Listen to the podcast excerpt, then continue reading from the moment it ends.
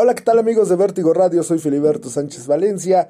Es un placer estar con ustedes después de unas semanas que no pudimos escucharnos, eh, no pudimos sacar contenido. Bueno, ya estamos de regreso.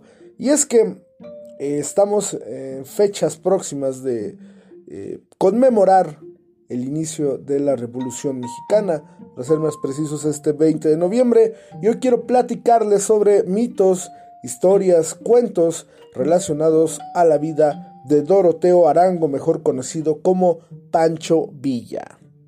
Y una de las historias que más se cuentan sobre Pancho Villa es el cambio de nombre. Y es que su nombre de pila era José Doroteo Arango, que jamás utilizó, mucho menos en temporada de guerras, en temporada de batallas. Eh, se cambió el nombre a Francisco Villa, después a Pancho Villa, y se quedó con un apodo que podríamos llamarlo épico, que él mismo se denominó el Centauro del Norte. Creo que está muy chingón. Centauro del Norte creo que es un apodo que a cualquiera nos, gustaría que nos pusieran. Y por supuesto, eh, Pancho Villa eh, ha sido una de las referencias más icónicas de la revolución, empezando, primer punto, por su cambio de nombre. Y otra de las cosas que también se cuenta alrededor del Centauro del Norte es la cantidad de hijos que tuvo y la cantidad de matrimonios eh, que contrajo. Se estima que son 26 los hijos de Doroteo Arango y una treintena de matrimonios que eh, fueron legales, que fueron reconocidos por Francisco Villa y que por supuesto eh, genera esta imagen de, esos tiempos, ¿no? que se tenía alrededor de una figura que pues, era un tanto cuanto eh, preponderante ante los ojos de quien eh, lo seguía o quien lo acompañaba. Así es que 26 hijos y una treintena de matrimonio. Otra de las cosas sobresalientes sobre la historia de Pancho Villa es que era analfabeto. Y es que, como él mismo eh, lo dice, es que nunca fue a la escuela, nunca pisó un aula y todos especulan que aprendió a leer estando en la cárcel. Y es importante recordar porque este señor, o por las manos de este señor, pasaron documentos importantes en la historia de la Revolución Mexicana. Otra de las cosas que se habla alrededor de la vida de Doroteo Arango es su desprecio por el alcohol ya que cuando fue gobernador de Chihuahua, aplicó ley seca para su ejército para que no se desconcentraran y para que no hubiese tragedias dentro del mismo, ya que para él el alcohol era causante de todas las desgracias.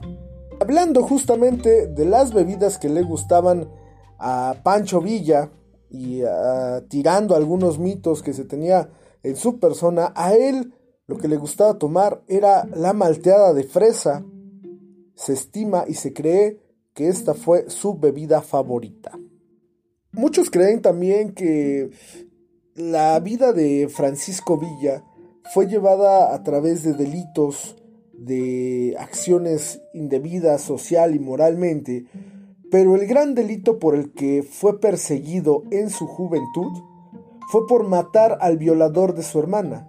No creía que era mejor venganza esa que defender el honor de su hermana matando a quien abusó de ella.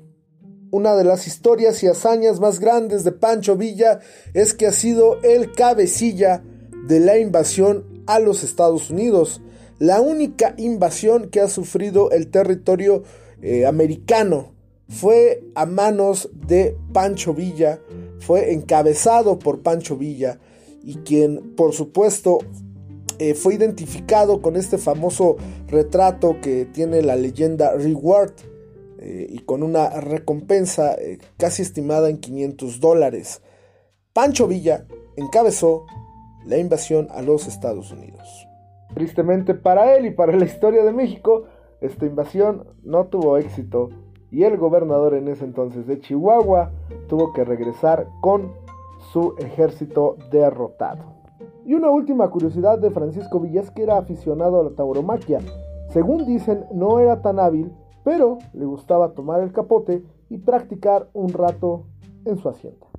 Y bueno, esto es parte de las historias que se cuentan de la vida de este señor Francisco Villa, personaje icónico de la Revolución Mexicana.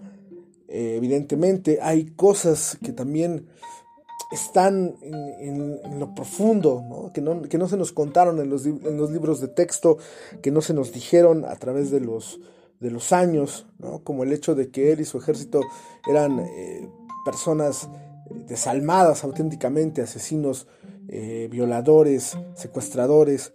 Por supuesto, eso lo iremos platicando. Muchas gracias por haberme acompañado. Soy Filiberto Sánchez Valencia, amigos de Vértigo Radio. Los espero en nuestra siguiente cápsula informativa. Gracias, gracias por estar conmigo.